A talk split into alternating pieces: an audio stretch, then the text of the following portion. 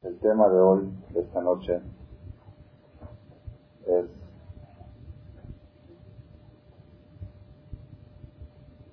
uno de los temas que he dedicado a su investigación cientos de horas.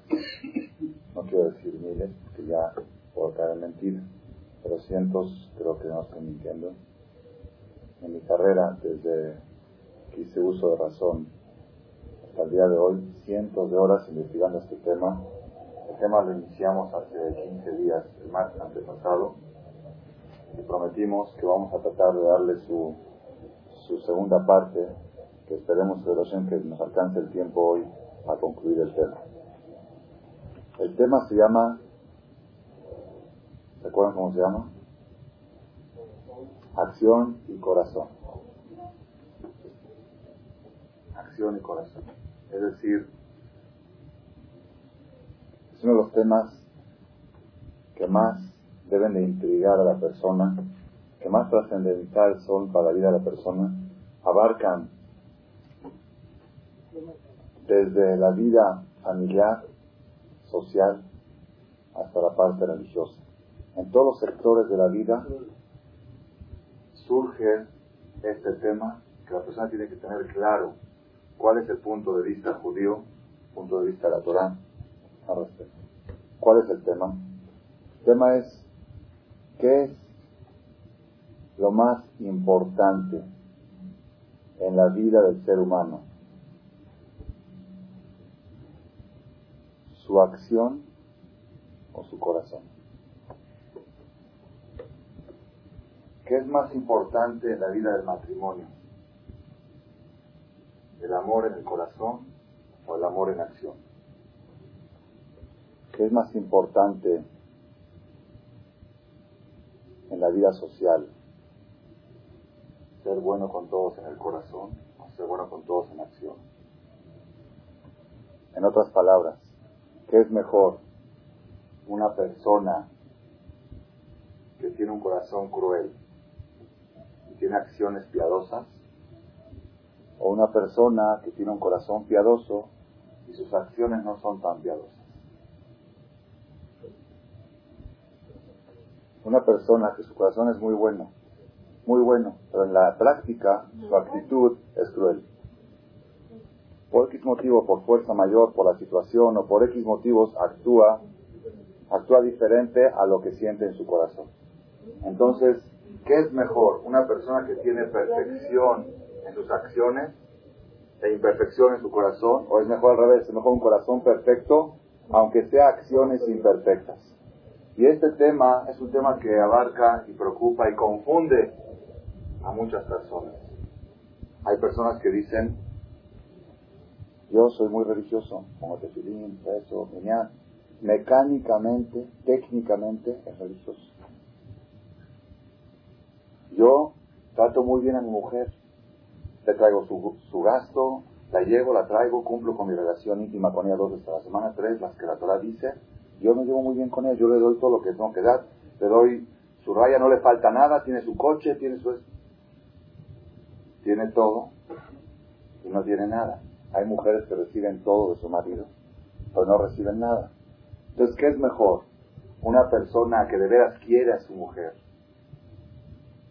pero en la práctica por X motivos no actúa de acuerdo a ese amor, o es mejor una persona que actúa como si fuera que la quiere a su mujer, pero en realidad no la quiere.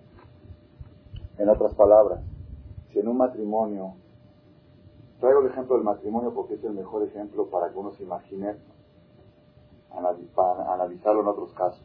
En un matrimonio que sienten los dos que a uno no le nace por el otro,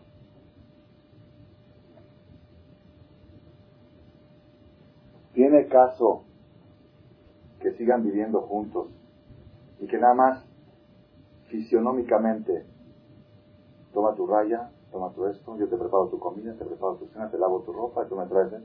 Ok. En realidad, lo que está escrito en la que tú vas, trabajaré para ti, te protegeré, te seré fiel, ahí está. Trabajaré para ti, ahí está. Te seré fiel, ahí está, ya. Está cumpliendo la mujer también, te seré fiel, trabajaré, todo está bien. ¿Tiene caso que sigan viviendo? No, no sienten algo uno por el otro, o el hombre por la mujer, o la mujer por el hombre, o ni, uno de los dos. ¿Ok? Este tema es un tema, un tema donde la psicología moderna ha fracasado, ha quebrado. Ellos, ellos dicen, si tú llegas a una situación que no sientes nada por tu pareja, ¿qué caso tiene que sigan viviendo juntos? Que por pena, por los hijos, no, por pena no van a sufrir toda la vida. No, es que por ellos, jalditos, que pobrecitos, tantos, que pobres, no voy a resignar, voy a perder toda mi felicidad porque pobrecitos de los niños. ¿Ok? Entonces divórciate. Una vez le preguntó mi maestro, el Rabbi de Ben David, que se encuentra ahorita en México de visita, le invité a la conferencia, pero no, no he tenido el dejud. Está muy cansado.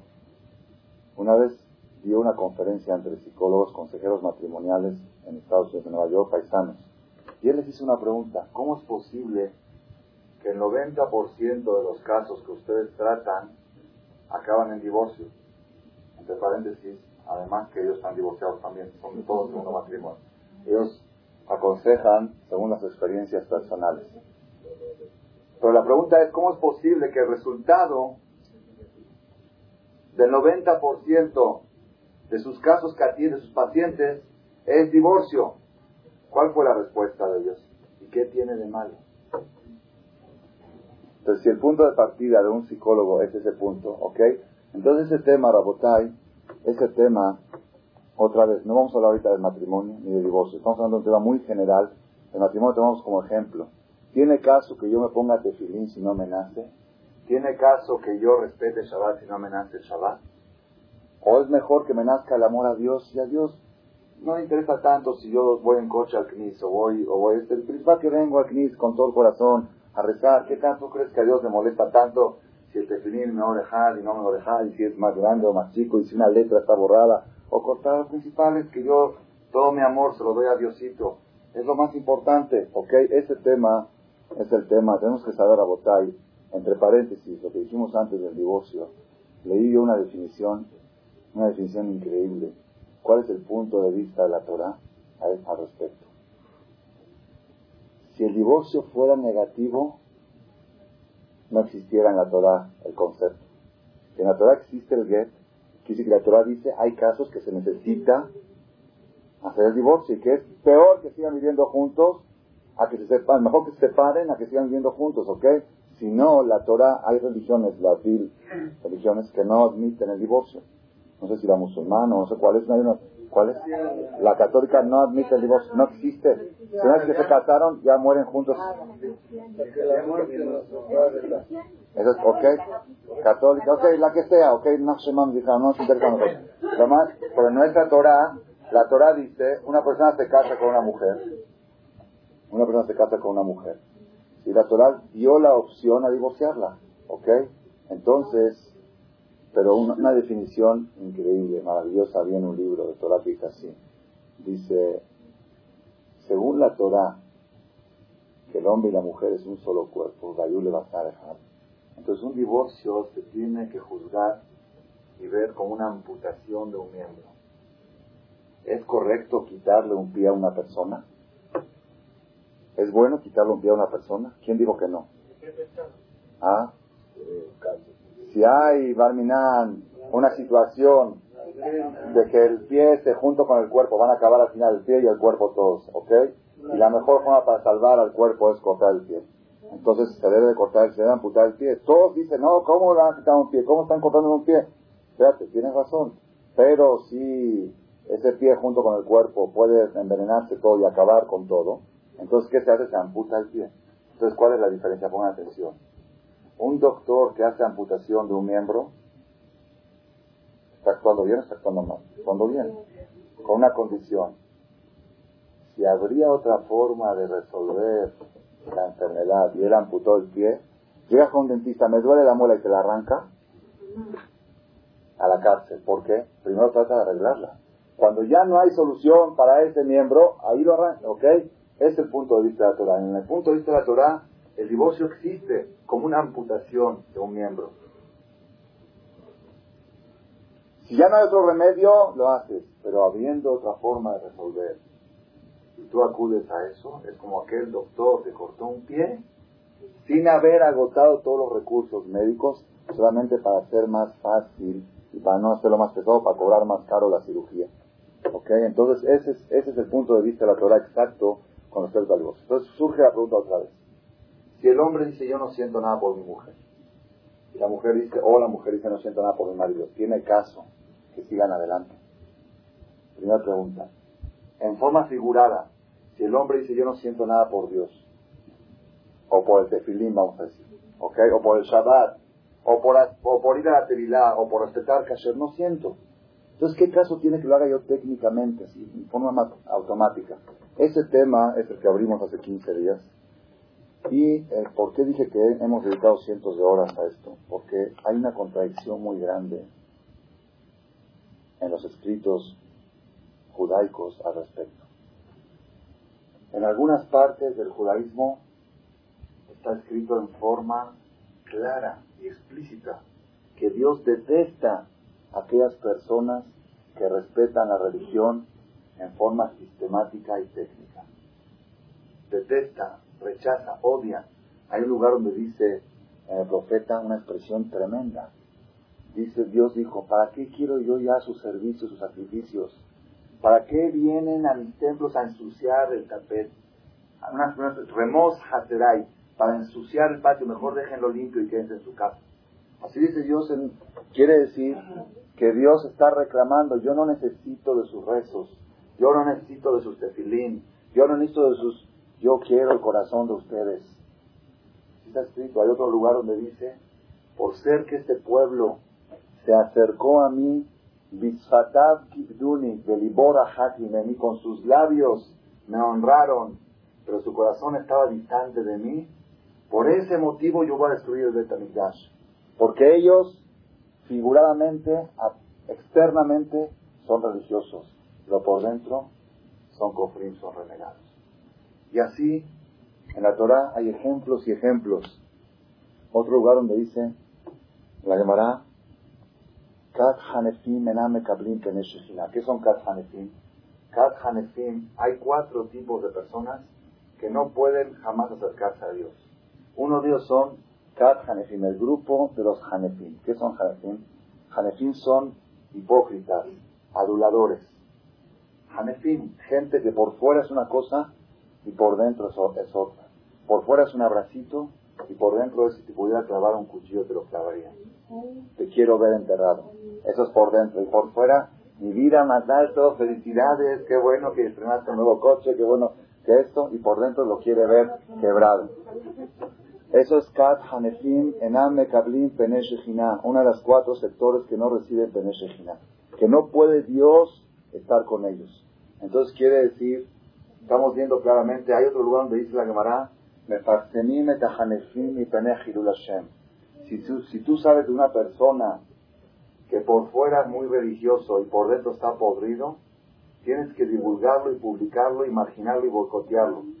Una persona que no es religioso, no tienes que hacerle, no tienes que perseguirlo. ¿eh? Poco a poco, Hashem Pero una persona que técnicamente es religiosa y por dentro está podrido, es mitzvah de publicar y boicotearlo y alejarlo, imaginarlo. ¿Por qué? Porque es Hilul Hashem que existan personas como esas en el mundo. Porque es Hilul Hashem. Porque una persona que por dentro está podrido, nada más se disfraza de algo. Entonces en alguna de esas lo llegan a cachar en alguna actitud negativa y dicen, ¿cómo puede ser que este religioso está haciendo eso? Pero ese no es religioso, él se disfrazó de religioso. ¿Cómo puede ser que esta persona que es doctor está haciendo un asesinato? No es doctor, está disfrazado de doctor. Entonces, mitzvah de lefartem, es una mitzvah de publicar a las personas que se disfrazan de algo que no lo tienen por dentro. Publicar, marginar, boicotear, criticar, alejar. Es más peligroso, es más peligroso ser hipócrita que no ser nada. Es mejor no ser nada que ser hipócrita. Porque el que es hipócrita engaña a la gente y a veces se engaña a sí mismo también. A veces se engaña a sí mismo. Porque dice, yo estoy bien. Me paro a las 7 de la mañana, voy al primer niña, pongo tefilín, como kasher, mi esposa va a la tevilá, respeto Shabbat. Estoy bien, yo estoy bien. Yo soy religioso. Yo, yo estoy bien. Y esa persona, lo, yo me acuerdo una vez, nunca me voy a olvidar, estaba en la oficina de relaciones exteriores, aquí en, eh, ¿cómo se llama este lugar? No, la otra, la que está cerca del aeropuerto. ¿Cómo se llama esa? Bueno, hace, hace unos años. ¿Ok? Ahí donde te dicen ven y vuelve y regresa y un papel y te vas a entonces lo mismo, ok. Yo dije, no voy a pagar licenciado. Me dijeron con un licenciado con 500 dólares te hace todos los papeles para hacer para hacerte la nacionalidad y todo. Dije, no, mejor lo voy a hacer yo mismo y voy a pagar nada más los gastos directos que se pagan de estos. La verdad, me arrepentí para toda la vida. Seis meses, fui por un papel, no, y esto tiene que estar a máquina y tiene que estar aquí. No nada yo, no, ok ahí mismo y luego me voy, me paro en una fila y dicen, ok, ya llegaste, después de una hora estar parado en la fila, llegaste a la ventanilla, al decir para en la otra fila. Era la, ok, ok. Ya todos saben lo que es la burrocracia. Ok. Entonces estaba yo en la oficina parado en una fila, en una de tantas, y atrás me había una persona que tenía cara medio de paisano. Entonces así me volteé, estaba aburrido, empecé a platicar con él, ¿quién es usted? Entonces me dijo que él es de Marruecos, lo dije marroquí. Y estaba tramitando también sus papeles para hacer el FMT o el FM2. Y este, así platicando, le digo, ¿y usted este, a qué comunidad pertenece? Dice, yo por el momento no pertenezco a ninguna comunidad, pero digo, ¿dónde va a rezar? Dice, cuando voy a rezar, de vez en cuando, voy al templo de...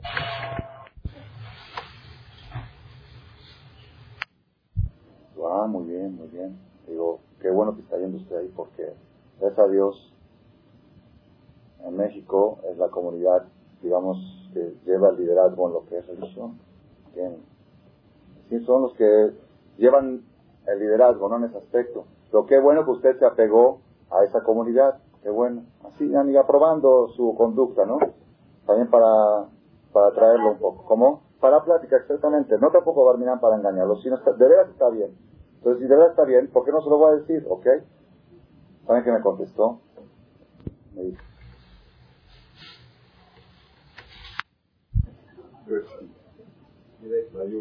Son muy religiosos en el templo, pero en el, en el centro son una basura, uno peor que el otro. Esas palabras Dijo, oh, Hashem, yo no estoy en el centro. No le quedó Pero esa palabra, esa, ese mensaje, e, eso es, eso es Jerul Hashem, tremendo. Tremendo. Aparentemente, ahora no hay duda, no hay duda de que la religión no enseña a engañar. La religión prohíbe. La religión dice que si tú vas al súper y por equivocación, yo una vez fui al súper con mis hijos chiquitos y íbamos con el carrito y, mi hija chiquita quería llevar el carrito, que iba a llevar, se le desvió y rompió unas botellas de peñafiel, de las que vienen de seis, de jitomate, que yo no las comía porque en ese tiempo no eran, no estaban supervisadas, no eran, no eran cosas.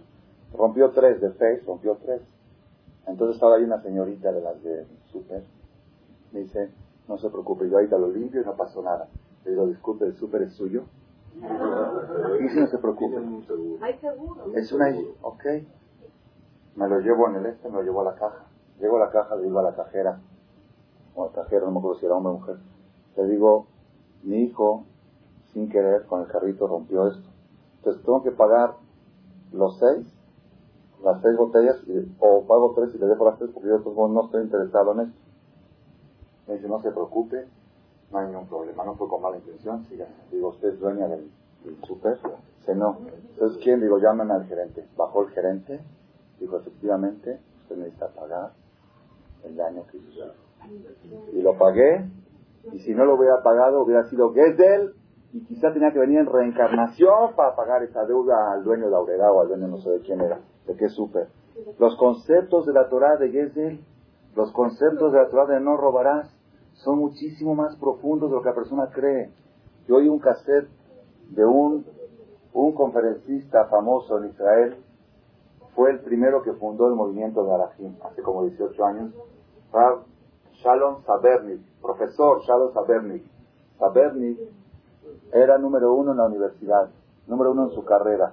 En alguna parte de su vida, no sé cómo, la regó y se hizo religioso, se fue por el lado de la Torah, pero se metió fuerte, fuerte, y él fundó el movimiento el movimiento de Arahim que conocimos aquí, el, el seminario que hicieron todos, Shalom Sabernik, es número uno, número uno en las conferencias. Los más picudos en Eres Israel están haciendo dos seminarios a la semana, esta semana, dos seminarios de 500 personas a la semana. Todos eh, los terminan aquí, dos aquí en México uno cada año y medio, y ahí dos a la semana, decenas de miles de ballet de Shubá al año, decenas de miles, algo impresionante. Y el, y el que mueve el más fuerte de todos es Shalom Saberni, un hombre muy inteligente y capaz. Él contó, y un cassette de él, él contó que después que hizo empezó a estudiar y vio lo grave que es en la Torah tomar una persona que va a casa de un amigo y hace una llamada telefónica sin pedir permiso. No es falta de educación, es lotigzol, no robarás. Una empleada, una secretaria que en su trabajo hace una llamada personal a su mamá, a su tía, a su suegra, lotigzol, los 10 minutos, 5 minutos de trabajo y la llamada telefónica y la luz de la oficina que está encendida en esos 10 minutos. Es Gesel.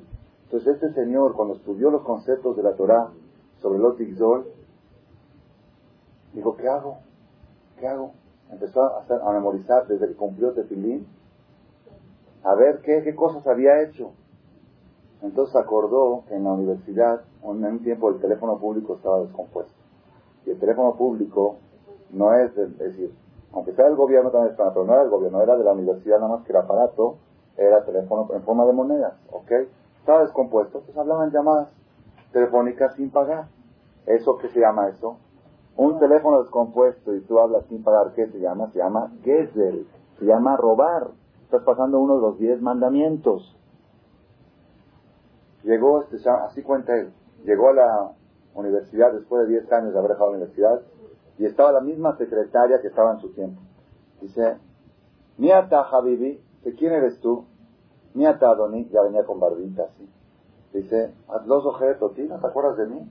Yo soy Shalom Saberni. Shalom, macaraja, ¿qué te pasó? ¿Qué te hicieron? Ya está con barba, con todo, ¿qué te pasó? Dice, nada, no pasó nada. Solamente que encontré el camino y me acerqué a la casa. ¿Qué crees que eso te ofrece? Dice, lo que pasa es que yo, este, cuando estudié aquí, usé el teléfono público sin pagar. Vengo a pagar todas las llamadas que habré, más o menos calculando, una cantidad de 100 shekels o 200 shekels, que calcula que fue las llamadas que hizo. Le dijo, a ver, explícame bien, no entiendo. ¿Te, robaste el teléfono? ¿Te llevaste el aparato? ¿Qué, ¿Qué, es lo que hiciste? No, el teléfono está, bueno, ¿qué quieres? Está descompuesto, ¿qué quieres que hagas? Ni modo, hablaste. Dice, no, es que se dice, este no entendió nada. Dijo, este se volvió loco, lo pasó con la otra secretaria. Entonces dijo, a ver, y es por Shayat al Michla, no hay uno que era ex eh, egresado de la universidad que ishtaquea, que se volvió loco, a ver si tú entiendes lo que quiere. La pasó la no entendía, hasta que llegó con el gerente. Llegó con el gerente, el, el, rector de este, el principal, que era el administrador principal, y le dijo, yo estudié aquí, y yo robé. Dice, ¿qué robaste? Tú no robaste nada, agarraste una pistola. Dice, para la Torah, utilizar algo sin pagar se llama robar. Rabotay, no hay duda que la Torah es estricta y ultra estricta en todo lo que es, en todo lo que es robar, en todo lo que es gezer. La Gemara dice que un empleado no puede contestar shalom si lo saludan.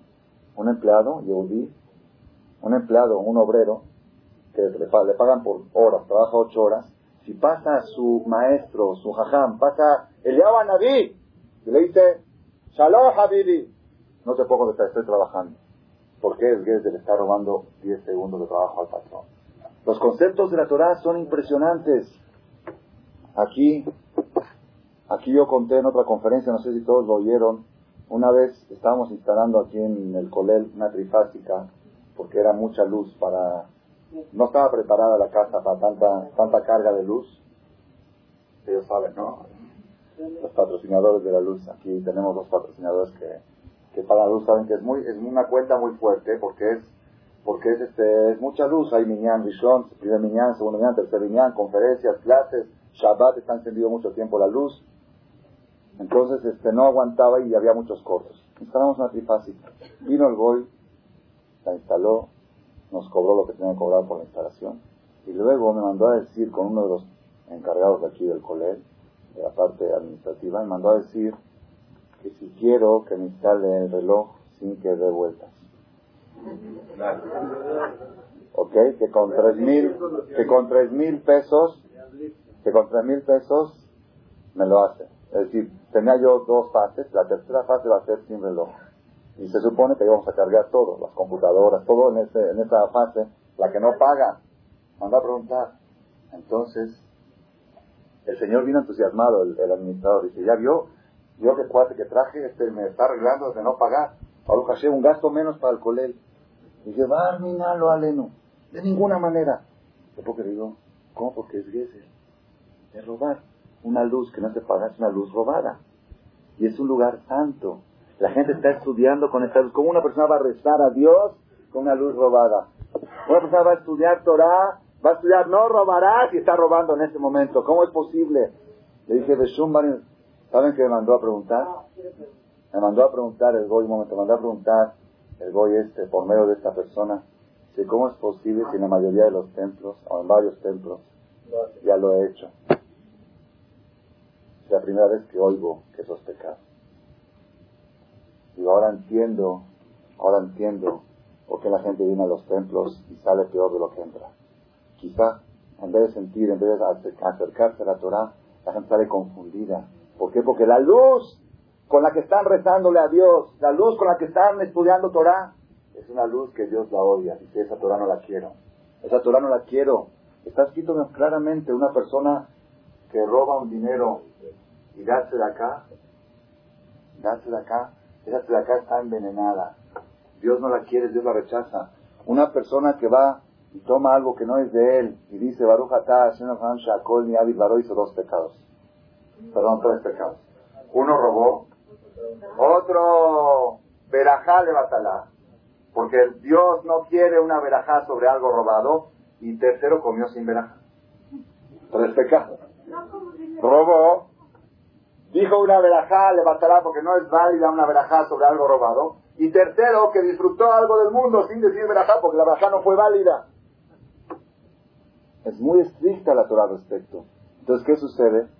¿Cómo es posible, si la Torah educa tanto, entonces qué sucede cuando la, la comunidad, eso es lo que me quiso decir saber, la comunidad que lleva el liderazgo en la religión aquí en México, se destacan y se caracterizan por su mala actitud comercialmente, entonces esa, eso es muy delicado porque eso se llama Hanefin.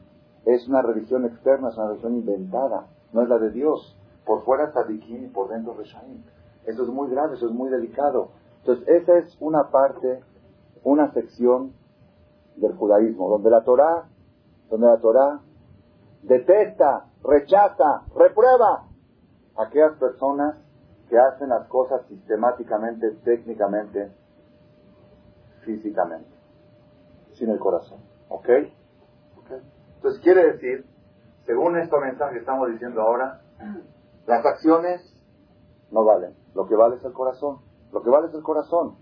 El corazón, ok, y también la acción, pero el corazón es lo más importante.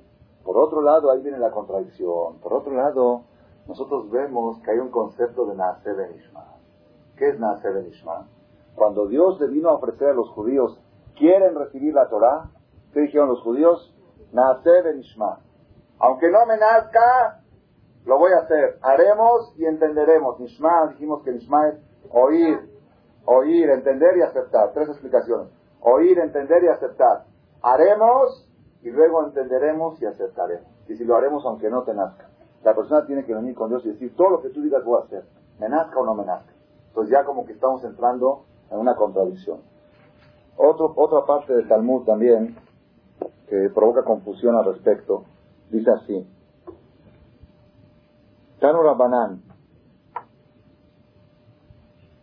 dijeron Jajamim, Ketzad Merakdim Kala, ¿cómo se baila delante de la novia? En un banquete, en una boda, se baila delante de la novia, no con la novia.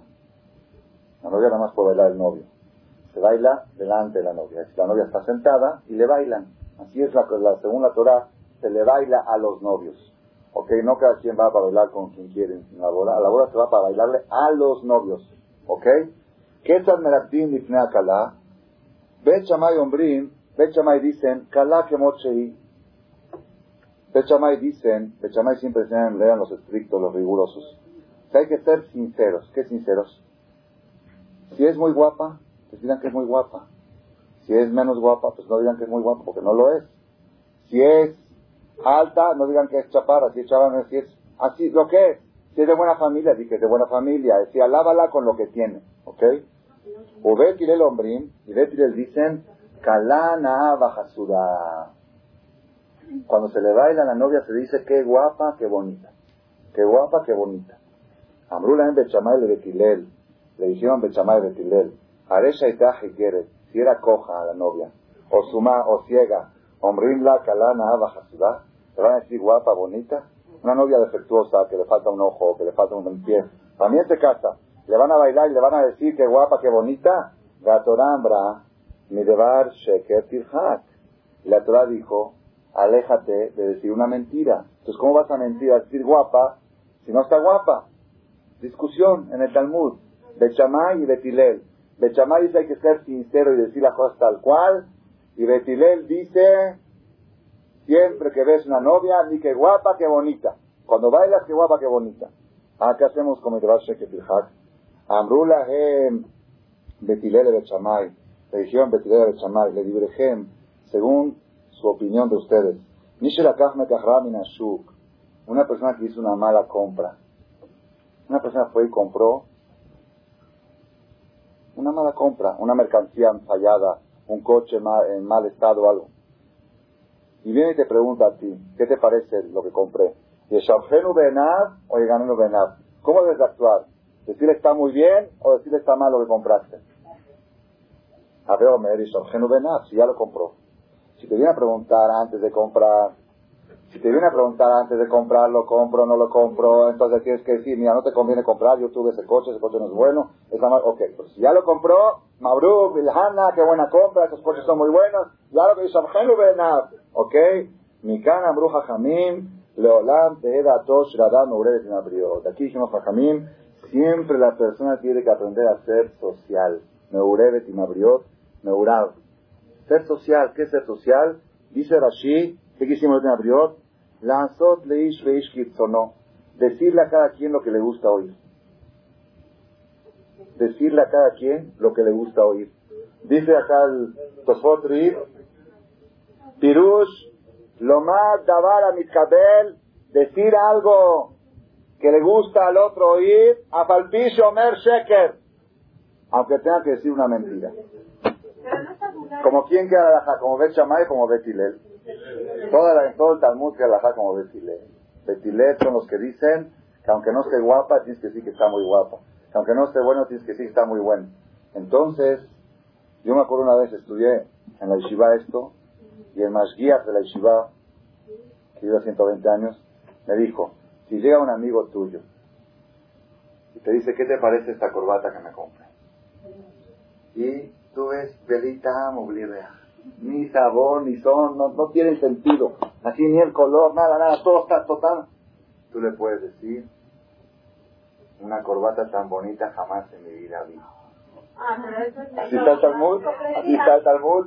Entonces ahí surge la pregunta, entonces no dijimos, no dijimos que la hipocresía es una cosa negativa. No dijimos que lo más importante es el corazón, que tiene que coincidir lo que uno dice, lo que uno hace con lo que uno siente. No dijimos que en el vidú de Kippur, en el vidú de Kippur decimos, una de las confesiones es, hablamos una cosa en la boca y otra cosa en el corazón. Le decimos te quiero y en el corazón lo odio. Le decimos te amo y en el corazón no la amo. Entonces, es, pecado decir algo que no sientes. Entonces, no es una contradicción. No decimos perdón todos los días en el bituy, el que cuando es bituy, Libanu dofi, ¿qué es dofi? Fíjese la palabra dofi. Libanu dofi de la shonara. La shonara, ¿qué es dofi? Dofi. Dofi. Dos bocas. Dos bocas, dofi. De ahí salió la palabra diplomático. ¿Qué es diplomático? Fíjense en el diccionario etimológico de la lengua española, es duplomático. Duplomático. ¿Qué es diplomacia? Duplomacia. Si doble, una cosa es la que dices por acá, otra la que dices por allá, una la que sientes, otra la que... Te manejas como se acomodan las cosas. ¿Ok? Nada más que tienes que llevar en cuenta todas las mentiras que has dicho para que no se contradigan. Ese es el peligro del que miente. El que dice la verdad nunca se puede contradecir. Porque dice mentiras, tiene que hacer, tiene que ser una computadora. Y cuando va a decir algo, tiene que poner la computadora a ver si en alguna de las cosas que dijo no se contradijo. ¿Ok? Porque si no es un problema. ¿Ok? Entonces volvemos al tema. Aquí tenemos una confusión total en este tema. Por un lado, la Torah rechaza todo lo que es hipocresía, todo lo que es doble cara, todo lo que es diplomacia. Y por otro lado te dicen, si alguien compra una corbata, dile, jamás vi una tan bonita. Aunque no tiene ningún sentido. Hacer sentir bien al otro. La Gemara dice, ¿cómo? La Gemara dice, Masejet otro ejemplo, dice, pongan atención, dice la Gemara, hoy pensé que la conferencia iba a terminar rápido, está el tema, pero es un tema, un tema de veras muy, muy interesante que la persona necesita investigarlo, investigarlo. Quizá la respuesta que yo les doy hoy no les satisfaga, pero tenemos que saber que es un tema que requiere investigación. ¿Qué es, dónde está la importancia, dónde está la esencia? ¿En el corazón o en la acción? La Gemara de Masejet trae, Tana de Ishmael, Gadol Shalom, Shafilu Akadosh Baruchu Shinabo. Es tan grande la paz la paz social, la unión entre las familias, en la sociedad es tan importante que hasta Dios, que la bandera de Dios es la verdad. Está escrito en otro lado que la bandera de Dios, Jotamosh, la Kadosh Baruchu, Emet. ¿Cómo, ¿Cómo acaba el Shema? Ani Hashem Elokehem, Emet. Cuando sube al Sefer una persona, cuando termina el balcón, dicen todos, Emet. Emet, el sello de Dios es la verdad. ¿Ok? Sin embargo, Dios vendió su bandera, quemó su bandera bajó su bandera, la echó a perder y tenía shalom para lograr la paz. ¿Dónde vemos eso? ¿Dónde vemos en la Biblia que Dios mintió? Dios dijo una mentira. Es algo impresionante que se pone a pensar. Dios dijo una mentira para lograr la paz. ¿Dónde? Cuando Sara, muy bien. Cuando Sara, cuando Dios le dijo a Abraham vino, Hashem le dijo a Abraham vino, perdón, cuando los tres ángeles le dijeron a Abraham vino, como ahora en un año tu esposa se va a quedar embarazada, ¿qué edad tenía Sara? 90 años. Y Abraham, 90, ¿no? Y Abraham tenía 100. Abraham tenía 99 y Sara 90. ¿Ok? Entonces Sara, imagínense una viejita de 90 años en un tour y le dicen, Andex ¿Qué es lo primero que hace? Se ríe. Se ríe, te estás hablando de mí, una viejita que ya no tiene regla, ya, ya pasó la menopausia. Se dice, Ajaré Belotí, Ajaré, ¿pero qué dijo Sara? Sara dijo, Ajaré Velotía Italia na, yo, yo, ya, ya no tengo regla. Ajaré Velotía, ya estoy, mi cuerpo está gastado. Vadonita Ken. Y aparte mi marido también está viejo, los dos estamos viejos. Si fuera que él está joven todavía debería estar. Dice, yo ya pasé la menopausia. Y él, Badoní, mi, mi marido está viejo, está anciano. ¿Ok? Se enojó Dios. Se enojó Dios con Sara. Y le dijo a Abraham vino, Vayomen Hashem el Abraham, Lama Sara, ¿por qué se rió Sara? ¿Por qué se rió diciendo, ¿acaso puedo tener hijos si yo estoy vieja? si yo estoy anciana. No dijo mi marido está anciano. Cuando Dios le reclamó, Abraham vino dijo, ¿por qué Sara dijo que es imposible que tenga hijos si ella está vieja? ¿Que acaso Dios no puede hacer milagros? Así le reclamó Dios. Pero no dijo lo que había dicho Sara, dijo mi marido está viejo, no dijo yo estoy vieja, no dijo Manizakan, dijo Badonizaken, mi marido está viejo. Y Dios, cuando le... ¿Por qué? Se me penea Shalom.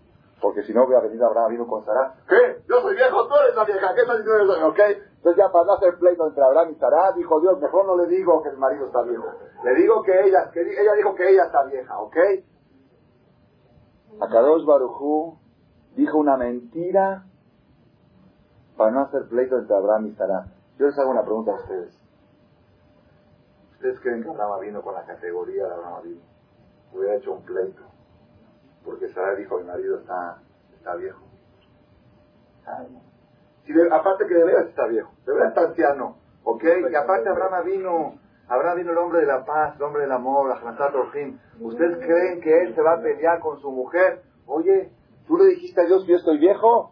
Tú estás más vieja que yo. ¿Ustedes creen que Abraham vino eres de esa categoría? Entonces, ¿cuál es el problema? No es el problema. Seguro que Abraham vino no iba a hacer ningún pleito con su mujer. por esa expresión que dijo. ¿Pero qué? Pero ella hubiera bajado en sus ojos. Antes Abraham tenía a Sarah así, y como ella ya dijo una expresión un poco ofensiva, ya le iba a tener así, un poquito más abajo. Por eso vale la pena mentir. Para que una mujer no baje en los ojos de su marido, se puede hacer hasta lo imposible. Para que la estima que le tiene el marido a la mujer no baje, un poquito había bajado. Abraham vino a partir de este día va a decir, ya viste cómo estará, como que dijo una expresión media ofensiva, que yo estoy viejo. No le iba a decir, le iba a sentir. Vale la pena mentir para que no baje un poco la estima que le tiene Abraham a Sara. ¿Qué tan importante es que la mujer guarde, guarde cualquier cosa que pueda bajar en los ojos de su marido, cualquier expresión, cualquier agresión? ¿Qué tan importante? Si Dios quemó su bandera, Dios quemó su bandera, que es la bandera de la verdad, y la quemó, dijo mentira, para que no baje la estima que le tiene Abraham a Sara. ¿Ok? Volvemos otra vez a la pregunta. No dijimos que no es buena la hipocresía. No dijimos que Lev. Para votar este tema, es un tema tan, tan importante que si no lo analizamos, si no tenemos una claridad en este tema, podemos caminar equivocados en todo el camino de la vida. Yo les digo que hay mucha gente buena, buena, conozco, equivocada. Se la pasa mintiendo todo el tiempo y te agarran de esto. Tenían shalom, acomodar todo, para que todo esté bien, aquí deja bien, aquí di una mentira, aquí di otra, y lo principal es que haya paz. Paz, o la paz se puede todo. Pero por otro lado, en Kippur dice, hablamos una cosa en la boca y una cosa en el corazón. El profeta, fíjense ustedes, en la Aftará de Tisha B'Av, Tisha B'Av, ¿saben que es Tisha B'Av? El día que el pueblo judío se está de luto por la destrucción del Bet Se lee en la Aftará una parte del profeta el profeta dice, Ish Shalom etreeu y y así morbó. Cada persona a su compañero le habla Shalom, Shalom, Shalom, ukirbo y dentro de él y así morbó quiere matarlo, quiere verlo acabado. Por eso a este pueblo dice Dios no lo puedo soportar, porque en la boca hablan paz, la paz superficial, paz todo paz, paz, paz, y por dentro odio, odio, paz, paz, paz. ¿Ok? Por fuera paz con Z y por adentro paz con S. ¿Qué quiere decir esto? A ver, señor este Ashkenaz. Entonces, quiere decir que la Torah se acepta la mentira moral. Esa es la pregunta. O mentira piadosa, como le dice, ¿no? Esa, exactamente ese es el tema que estamos analizando el día de hoy. Rabotai, ¿quieren que les diga la respuesta? O dejamos, ya es un poco tarde, dejamos el tema. Es muy importante, muy, muy importante. Pongan atención.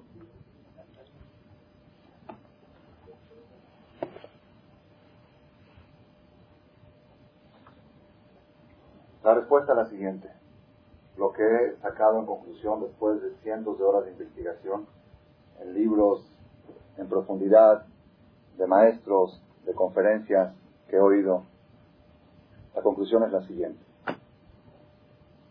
Lo más importante que existe sobre la tierra es el corazón de la persona.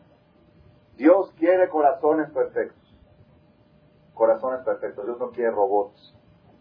Dios quiere corazones de fe, corazones judíos, corazones de amor. El corazón. ¿Dónde está escrito esto? Está escrito en el Talmud en tres palabras. Rahamaná libabae.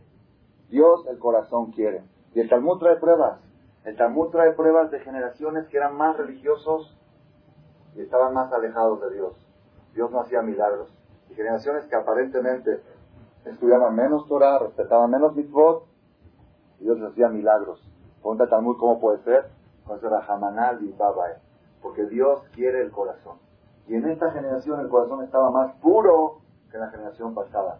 Ustedes saben que en la Torah están mencionados cuatro animales que están prohibidos de comer. Si la Torah puso las reglas, ¿cuáles son las reglas para que un animal sea kosher? Todos saben. Pezuña y rumiante. Tienes que tener las dos condiciones para que sea kosher. Pezuñas partidas, las pezuñas partidas, que sea rumiante. Rumiante que come, tiene cuatro estómagos. Come la vaca, que acabó de comer y sigue comiendo, ¿ok? Son dos condiciones. Y la Torah menciona cuatro animales que tienen una de las dos condiciones y por eso no son kosher. Entonces, ¿cuáles son los cuatro animales? El conejo, no, perdón, perdón. El, el conejo, el conejo, ¿cuál más? El camello, la liebre y el, el cerdo. ¿Ok? Los cuatro. ¿Ok? Liebre, a ver, está gamal, está arnevet, está shafán, está hazir. Está gamal, está arnevet, así en ese orden. El camello, la liebre, el conejo y el cerdo. Sea, tienen una de las dos condiciones, una de las dos condiciones, y por eso no son kosher, ¿ok? Ok, como ya estuviste en el seminario, sabes la ¿no? Ok. Ok, ok, no, es buena, es buena pregunta la que dice aquí, este, ¿cómo te llamas? Este, Sale, hace mucho Sale. Es buena la pregunta de Sale. Esto en los seminarios es una de las pruebas impresionantes que la Torah fue escrita por un ser humano. Y si la Torah te puso que son dos condiciones. Entonces, ¿para qué tiene que especificar que el cambio tiene una? Sabemos, vemos que tiene una y no tiene la otra, vemos que no tiene personas cortadas. Dice, no, la Torah te está diciendo que solamente hay cuatro especies en todo el mundo que tienen una de las dos condiciones. En cambio, las demás o tienen las dos o no tienen ni una. Solamente cuatro tienen una condición, una, positiva y una negativa. Todos los animales del mundo o son las dos positivas o las dos negativas.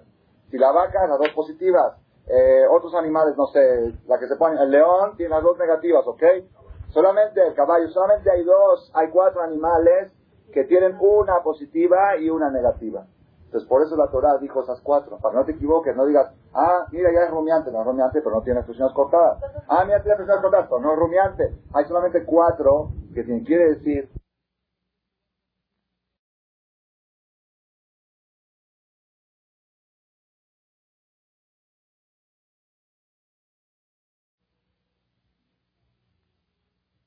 ya murió.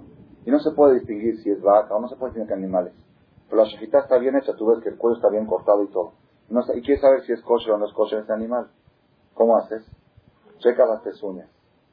Si tiene las pezuñas cortadas, seguro que es rumiante. Aunque rumiante no lo puedes checar porque ya está muerto. Pero si tiene una de las dos, porque no existen más de cuatro especies que tienen una condición. Pero todo lo que no son entre esas cuatro especies, si tiene una de las dos, ya es kosher seguro. ¿Ya entendieron cómo está? Entonces en los seminarios usan mucho esto y de cómo pueden, hace 3.300 años, afirmar, acaso Moshe Rabbeinu estuvo en la selva, en el Amazonas, y no, no hay, siguen buscando y buscando y no hay en el mundo, con todos los descubrimientos de Colón, de América. Moshe Rabbeinu estuvo en América, conoció América, Colón descubrió América. No estuvo, ¿dónde sabía? Un ser humano puede definir con precisión, con exactitud, este tipo de datos. Ok, son uno de los ejemplos que traen los seminarios, ok. Pero la botella yo quería llegar a, a otra cosa totalmente. Dice, dice algo impresionante.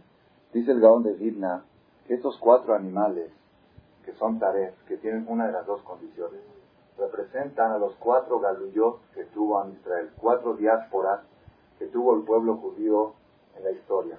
Primero, ¿cuál fue Galut Mitzrayim? Primero fue la diáspora de Mitzrayim, que estuvieron 400 años en Mitzrayim. Segundo fue Galut Babel, estuvieron 70 años en Babilonia. El, tercero es Galut, Galut este, Yaván, el de Grecia, el de Galut, no, perdón.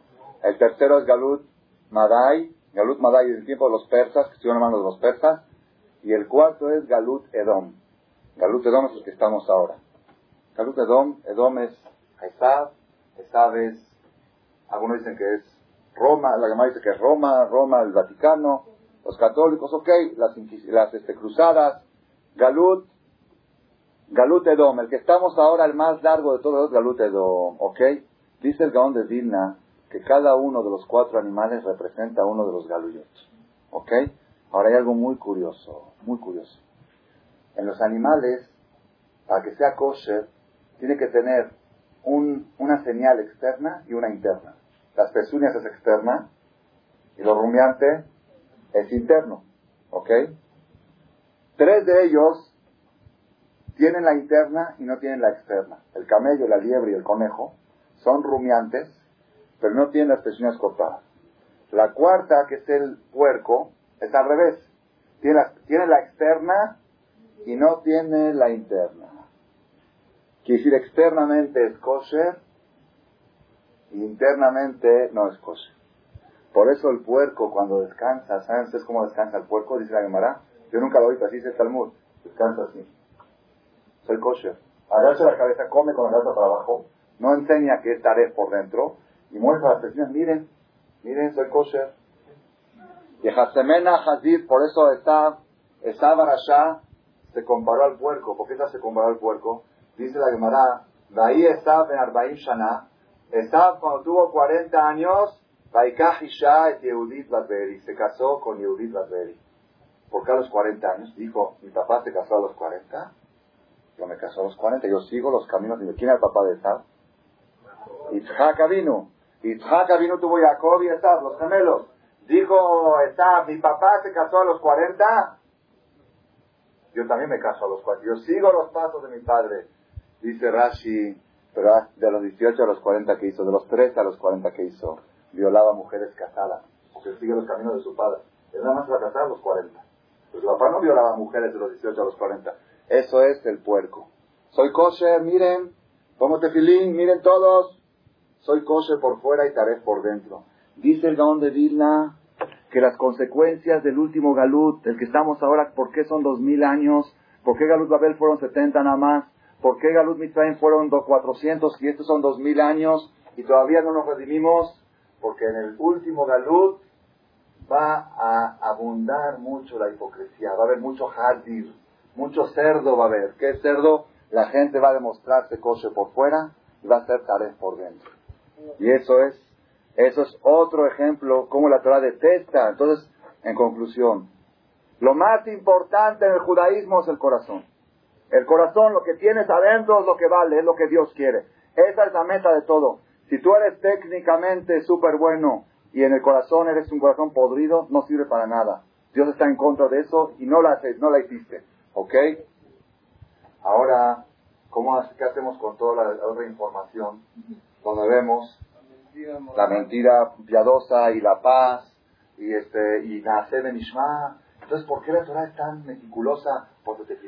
Lo principal es el corazón. El corazón, que la persona tenga corazón judío. Yo, una persona me dijo, yo me pongo todos los días el tefilín corazonalmente, no físicamente. Yo estoy en la cama, son las 8 de la mañana, está rica la cama, digo, voy a Cris, no, mejor en el corazón, me siento, me imagino como que tengo el tefilín puesto, me acuerdo de Diosito y sigo dormido, está más, más fácil, rebotar la religión. La religión de corazón es una religión más fácil, porque no compromete. Haz lo que quieras, ve, come donde quieras, haz lo que quieras, diviértete como quieras. Lo principal es que tu corazón sea judío. Que tú en Shabbat, no importa, aunque estés tú en la playa en Acapulco fumando un cigarro, pero siéntete el Shabbat, de yo a Shabbat. Ok, ya, con eso ya, ya eres muy judío. Ok, hay gente que así dice, no lo dicen con maldad. Hay gente que se dice que a Dios le molesta tanto que yo haga una, una llave así de luz, o que, Dios quiere que yo camine 30 cuadras, mejor voy en coche, me lleva chofer. Que, ok, todas esas, todas esas quejas, Rabotai, hay que analizarlas. La Torah nuestra tiene un código de leyes, fíjense el librero, mejor no les hablo la contienda, me va a asustar el librero que hay ahí. Todo este librero es código de leyes, puede haber un libro de este tamaño para investigar cómo tiene que ser el tefilín, la letra Yud y la letra E y la letra Vav, y si tiene una doblada así ya no sirve. No dijimos que todo es corazón. ¿Qué tanta importancia se le da a la acción? Entonces, ese, esa es la contradicción que necesitamos resolver. ¿Ok? Pongan atención. La respuesta es la siguiente. En realidad, en realidad lo más importante es el corazón. ¿El corazón? No, no unido a la acción. En realidad lo más importante es el corazón. La pregunta es la siguiente. Una persona que tiene un corazón negativo, ¿puede transformarlo en positivo? Su corazón es malo, malo, malo. Su corazón es enojón, su corazón es orgulloso, así es de nacimiento, así es de, de esencia. La psicología moderna hasta hace 40, 50 años decía, lo que eres, eres. Lo que eres, eres. Y sé tú lo que eres. Y si a ti se te antoja ahorita pisar a alguien, písalo. Se te antoja ahorita atropellar. Si quieres ser infiel, sé infiel. Si quieres divertirte, divierte. Si quieres drogarte, droga. Haz lo que tengas, que no te reprimas, porque si te reprimes, te puedes traumar. Te puedes traumar. Tú para no traumarte tienes que estar libre, sentirte libre. ¿Qué quiere decir libre? Libre quiere decir lo que sientes, haz. ¿Ok? ¿Ya? ¿Por qué? No, pero ¿por qué decía así? No, ahorita ya se arrepintieron.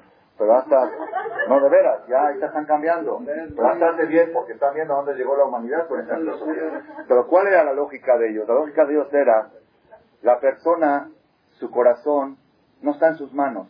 El corazón, si yo, ¿cómo dice la gente cuando dicen, oye, ¿por qué le contestas así a tu suegra? Es que yo así soy. Sí, así soy. Así soy. Así soy. En la sociedad me tiene que aceptar como soy. Mi esposa me tiene que aceptar como soy. Y tiene que saber, y si no sabe lo que soy, ahorita que lo sepa. Yo conozco una pareja aquí en México, ocho años de novios. Ocho años de novios y dos meses de casados. Me pidieron que vaya a hablar para, porque se de y no pude, se divorciaron. Ocho años de novios. ¿Por qué? ¿Sí? Antes de casado, el así soy era otro. Ahorita me tienes que conocer como soy. Yo soy así y yo no voy a cambiar. Yo soy así. Yo me gusta esto, yo me gusta el otro y no voy a cambiar. ¿Ok? Y eso es, es un problema. ¿Por qué? Porque una de las diferencias que distinguen entre el hombre y el animal, ¿cuál es?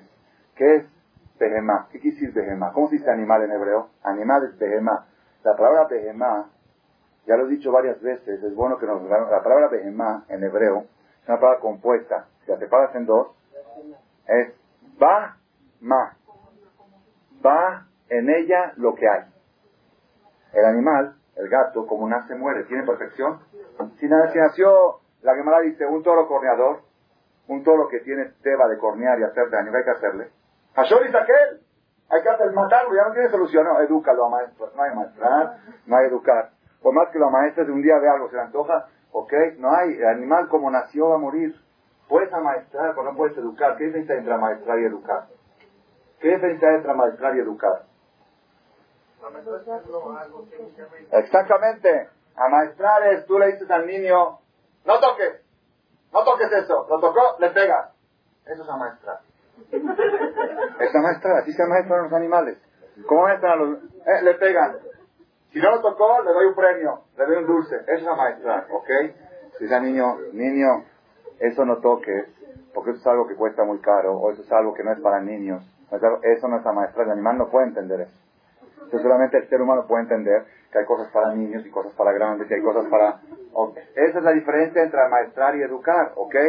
Entonces cuando la persona, ponga atención a y cuando la persona dice, yo así soy, en este momento Barminan es como que está diciendo soy una bestia. Sí, lo está diciendo en otras palabras, porque eso es Behemá. Behemá quiere decir así es. Así es, caja, así es. No hay cambios. ¿Ok? No es cierto. El ser humano el ser humano es de cambio, de perfección constante. El corazón mío no puede ser el mismo que ayer. Ayer mi corazón era una cosa y hoy se perfeccionó más. Y eso es lo que me distingue a mí, de mí al gato. El gato ayer era el mismo, hoy es el mismo. Yo ayer era una cosa y hoy soy otra. La perfección constante del corazón interna. La pregunta vuelve a surgir otra vez. ¿Cómo la persona puede cambiar su corazón? Hay una mitzvah en la Torah Beata et Hashem lo queja. Amarás a Dios tuyo. Pregunta a la Gemara. ¿Cómo, ¿Cómo amarás? ¿El amor dónde está? En el corazón. ¿Puedes obligar a una persona que ame? Beata le moja. Amarás a tu prójimo como a ti mismo. Dice la Gemara, toda persona que pasa tres días sin saludar a alguien, tres días que no lo saluda, o ver pasa cada segundo y segundo por el pecado del otisna etajija vivabeja. No odies a tu hermano en tu corazón. Yo no lo odio, nada más que no lo doy el saludo. Es que me cae gordo. No lo odio, me cae gordo. ¿Qué es me cae gordo? Beatale reajaca moja, amarás a tu prójimo como a ti mismo. Rabotai, cuando la amarás a tu prójimo como a ti mismo, ¿a qué se refiere? ¿A qué se refiere? ¿Quién es tu prójimo? Hay uno que dice, yo cumplo, con, yo a todo el mundo menos a mi esposa, a mi suegra, a mi nuera, a mi cuñada, a mi primo, a mi socio, a mi comunidad, a, pero a todo el mundo sí, básicamente, básicamente yo quiero a todos. ¿Qué quiere decir de adaptar? ¿Saben qué es adaptar a la camoja? ¿Qué es adaptar a la camoja? Tienes que amar, amar a tu prójimo, como quién es tu prójimo, ¿Quién es tu prójimo? ¿Cuántos judíos hay en el mundo? 18 millones de judíos, si es que hay 12, 13, los que hay en el mundo. Tú tienes que amar a 18 millones de personas como te quieres a ti mismo. ¿Hay alguna persona en el mundo que lo pueda hacer? Y si no lo haces, no cumpliste con la Torah. No eres religioso. De adaptar a Camoja. La pregunta es, ¿cómo la Torah puede atreverse a exigir algo de corazón? Si no me nace, me cae gordo, de veras me cae gordo, no estoy vacilando, me cae gordo de veras. ¿Cómo lo voy a querer si no me nace? Sabotar, pon atención. Acá viene uno de los secretos más grandes que están escondidos en la Torah. Más grandes. ¿Cuál es? Israel cuando el pueblo judío dijeron Naase Ishma, salió una voz del cielo y dijo, Mi Gilar, ¿quién les descubrió este secreto a mis hijos? ¿Quién les descubrió este secreto? ¿Cuál es el secreto? ¿Cuál es el secreto? Naase Ishma. Dice la Gemara que bajaron 600 mil ángeles y coronaron a cada judío con dos coronas. Una de Naase y otra de Nishma. ¿Qué quiere decir? Son dos coronas, no es una. Aparentemente es una corona, es la disposición de estar las órdenes. Dice, no, es Naase Benishma. ¿Qué es Naase Benishma? El secreto más grande que nos descubre atrás es el siguiente. Toda acción que es consecuencia se puede transformar en causa. Toda acción que es consecuencia se puede transformar en causa. ¿Qué quiere decir? Una persona que tiene buen corazón es la causa. ¿Cuál es la consecuencia? Hacer buena acción, ayuda al prójimo, ¿ok? Entonces, la causa es el buen corazón y la consecuencia es ayuda al prójimo, ¿ok? Ahora viene la Torah y dice al revés. Si tú tienes un mal corazón, la ayuda al prójimo puede transformar tu corazón. ¿Están oyendo? Es un secreto grandísimo de la Torah.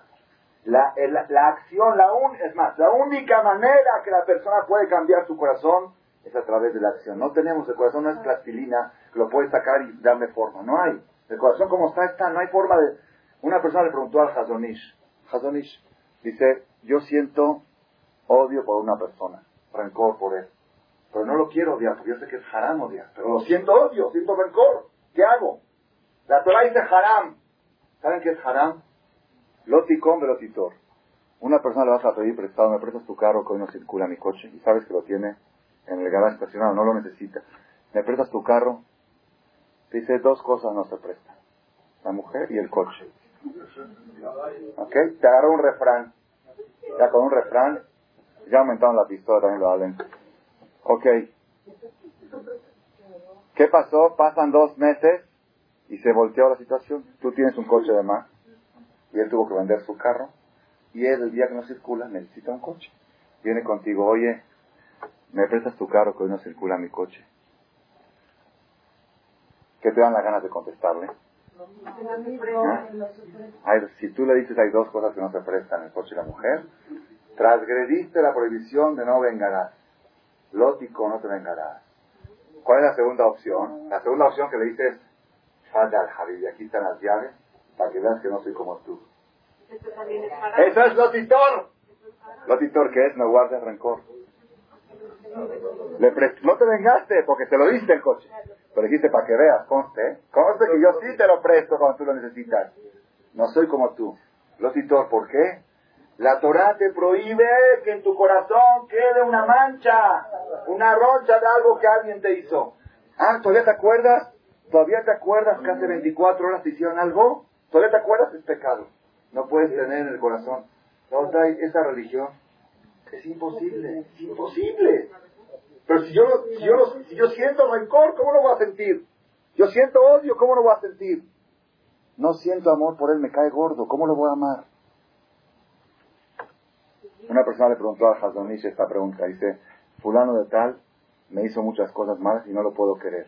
Y yo todas las mañanas antes de rezar, digo, Areni me cabe alay, yo recibo sobre mí, mitzvah tasesh, el a hakamoja, la mitzvah más tu prójimo como a ti mismo. Siento estoy mintiendo porque a él no lo puedo querer. ¿Qué hago para quererlo? ¿Saben qué dijo Hazonish? Dijo, reza por él. ¿Cómo reza por él? Sí, reza por él. Tú cuando rezas, cuando dices, por favor, Si él necesita, por ejemplo, Parnasá, si le va mal su negocio, di por favor a Hashem, ayúdale por no que le vaya bien su negocio. En el medio de tu tefilá, en el medio de tu, de tu, de tu oración a Dios, menciona el nombre de tu enemigo, aquel que odias tanto. Y con eso que, con eso con el tiempo lo vas a empezar a querer.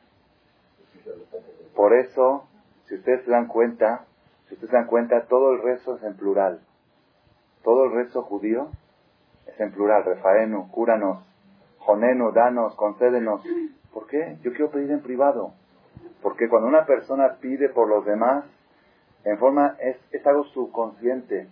La acción genera corazón. El único arma que tenemos para cambiar el corazón, ¿quién quiere más? ¿Quién quiere más? ¿Padre a hijo o hijo a padre? Padre a hijo. ¿Ah? ¿Quién recibe más? ¿Padre de hijo o hijo del padre? Entonces está, no se entiende. Si el hijo recibe más del padre, entonces lo tiene que querer más. ¿Verdad o no? Si alguien te hace muchos favores, tú lo quieres mucho. ¿Verdad o no? El papá recibe del hijo menos de lo que el hijo recibe del padre. Entonces, ¿por qué el papá quiere al hijo más que lo que el hijo quiere al padre? El Talmud dice que un hijo puede llegar a asesinar a su papá. Y que un papá nunca puede llegar a asesinar a su hijo. Así es el Talmud. Hay ejemplos, me, dijeron aquí, un ejemplo de una señora. Ok, no, no, no hay tiempo ahorita para contar. Ok, hay muchos dichos sobre esto, pero está comprobado. Está comprobado que el amor de un padre al hijo es mucho mayor que el amor de un. ¿Por qué? ¿Saben por qué? Porque el papá quiso con su hijo todo el tiempo. Hizo acciones de dar. La acción de dar es una acción de amor. Entonces la acción de amor generó amor. La acción que es consecuencia se transforma en causa. Es el secreto que la Torah descubre. En cambio, recibir esa acción de amor. Recibir esa acción de amor, acción de egoísmo. Entonces la acción del hijo de recibir quizá cada día lo hace más egoísta, más introvertido, más para acá. Está leyendo Rabotai, las acciones marcan los corazones. Entonces, en conclusión, el tema como lo hemos cerrado el día de hoy, y van a ver todavía que no está cerrado, van a ver por qué, queda todavía una pregunta muy fuerte. Pero como lo estamos cerrando el día de hoy es lo siguiente. En realidad, la meta principal es el corazón, no hay otra forma, no hay otra cosa. Todo lo que Dios quiere es corazones puros, limpios y perfectos. Las acciones no valen, no valen. Las acciones son hipocresía, las acciones son detestadas, son engaño, ¿Ok? Pero por otro lado, la única manera que la persona pueda lograr alguna perfección, algún cambio en su corazón, es a través de la acción. A través de la acción. La acción es la que puede llegar a cambiar. No hay manera. No hay manera que una persona le nazca. Yo conté hace dos semanas, no sé quién se acuerdan la historia de aquella fue, que fue con el Stapler, el Rav Kanievski. Os lo cuento rápido. ¿no? Aquella persona que fue a pedirle a un rabino muy grande de Israel fue a pedirle verajá para que le nazca un hijo. Para que le nazca un hijo. Y se pidió, pidió, dijo Jajam, yo, oh, que Dios te dé un hijo. Dice, no, me promete, quiero promesa. Y si yo no prometo, yo no, no sé prometer. No, hasta que no me asegure y me jure que voy a tener un hijo, no me muevo de aquí. Le quitó, dijo, ok, está bien, ya, te voy a prometer. Dame tu nombre, le dio el nombre, el nombre de tu esposa y dice, no estoy casado. Le dice, primero ve y cásate, primero ve y cásate, y después de la pedir de la japa tener un hijo, ¿cómo te van a hacer un hijo sin que te cases? Tienes que casar, hacer lo que debes de hacer. Y después, debes, ay, rabotay, rabotay. Rabotay, igual la gente que dice, cuando me nazca lo voy a hacer. No me nace, a mí el Shabbat no me nace. No me nace el Shabbat. Imagínense ustedes una persona que está en la playa en Acapulco fumando un cigarro en Shabbat, tomando una cerveza, y dice, ¡ah! ¡Shabbat joder! Se nació. ¿Han visto alguna vez algo así? ¿Han visto alguna vez algo así? Para que te nazca el Shabbat, te tienes que casar con el Shabbat. Si te casas con el Shabbat, si te casas con el Kasher, ahora yo les hago una pregunta, ¿todos los que se casan, todos los que se casan le nacen hijos? Algunos se tardan un año, otros se tardan dos años, otros tres, otros necesitan tratamiento, eh, pastillas, cosas, ¿ok? Pero una cosa seguro, que sin casarse, sin hacer la relación, es imposible que nazca. Si primer paso es casarse y una relación, ¿ok? Después, si no sé qué, si no nace, hay que hacer algún tratamiento, pero siempre con la relación. Hizo todos los tratamientos del mundo, nada más se olvidaron de tener la relación el hombre y la mujer, y no se quedó embarazada. ¿Cómo puede ser? El mejor ginecólogo del mundo. Hoy hay inyección también, ¿ok? Pero tiene que haber, tiene que haber una unión, una unión activa para que puedan hacer algo, ¿ok? En todos los sistemas de la vida pasa lo mismo. Pongan atención. aquella persona que siente que no quiere a su mujer, o que el amor a su mujer se le enfrió, o la simpatía a su socio, o a su primo, a su suegra, a su nuera, lo que sea, a sus hijos, en donde sea, y él quiere de veras cambiar esta situación, si él no quiere cambiar, pues ya no hay solución. Si él no quiere, si él, si ya no me nace, si él está como, como la psicología antigua, moderna, moderna antigua, que decía, así soy, pues así soy, ya, pues ya, había 10, 15 años de amor, ahorita se enfrió, ya, ya, ya, se enfrió la cafetera, se terminó. Hay que buscar por otro lado, ¿ok? Pero la persona que sabe la psicología de la Torah, si él de veras quiere lograr recuperar el amor con su mujer, que empiece a hacer, a actuar como si fuera que la ama. ¿Qué hace una persona que la ama? La lleva, la invita, le compra, la trae, la saca, la... todo lo que hace una persona que ama, que lo haga, pero con una condición, con la intención de volver a recobrar el amor. Y esas acciones pueden cambiar los corazones. ¿Cuál es la pregunta que quedó pendiente? La pregunta que quedó pendiente, que no vamos a poder contestarla hoy, es la siguiente. Que nosotros encontramos mucha gente que hace muchas acciones y no cambian su corazón. Esa es la pregunta que voy a Otra vez. No, otra vez. Lo principal es corazón. La única manera de cambiar el corazón es la acción. No hay otra forma, no, no se dejen engañar, no hay manera que digan corazón, no hay. No hay que te nazca algo sin que haya una relación física, eh, técnica. Tiene que haber algo técnico para que puedan hacer algo y no es seguro que nazca. ¿Ok? La pregunta es, ¿por qué conocemos tantos miles, tantas, mucha gente que hacen cosas y no nada? ¿Por qué hay matrimonios que el hombre le sigue dando la raya, le sigue comprando ropa, le sigue comprando su coche, le siguen sus antojos y el amor no se recupera? ¿Por qué hay casos en el Talmud de gente que eran muy grandes en Torah y en Mitzvot y Barminan llegaron a descargarse a lo peor? ¿Por qué los peores destructores del pueblo de Israel salieron de la yeshivot? ¿Por qué Jesús salió de la yeshiva? ¿Por qué Doega Adomí, la Gemara dice que Doega Adomí era el maestro de David Amelech y es uno de los que perdió el pasaporte para la Abba? ¿Cómo es posible con tanta Torah, con tantas obras de bien que hacían, con tantas mitzvot, que eso no ha cambiado su corazón? Esa pregunta, esa pregunta, ¿quieren ahorita? ¿Quieren ahorita de una vez o no? Ya es un poco tarde, luego ya se quejan que ya es tarde, ok. Hashem, Hashem, la semana que entra, la semana que entra, vamos a dar la respuesta. A, pero ya no, ya no queremos volver a repetir el tema, ¿ok? Que estén todo este grupo otra vez de Hashem. A la respuesta a esta pregunta. Lo principal es corazón, la única manera es acción. ¿Cuál es el cable que une entre el corazón, la acción y el corazón? Porque hay gente que tiene acción y no tiene, y no les cambia el corazón, y hay gente que la acción sí le cambia el corazón. ¿Cuál es el cable que une entre estas dos cosas? Esta es la llave principal para cerrar con el broche de oro de este tema de ¿A qué más? La que no dijo Arvid, aquí a la derecha van a decir Arvid Cominiano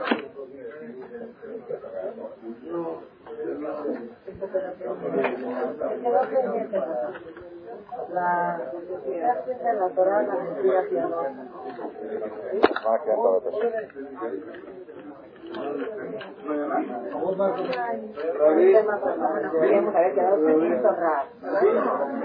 Cuando habla de, corazón, no que la mente, ¿no?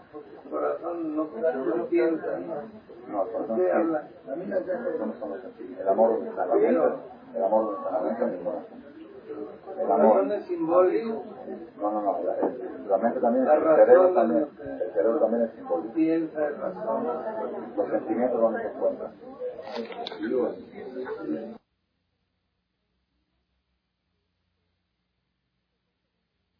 Gracias por su atención a este shiur del Rad Malek.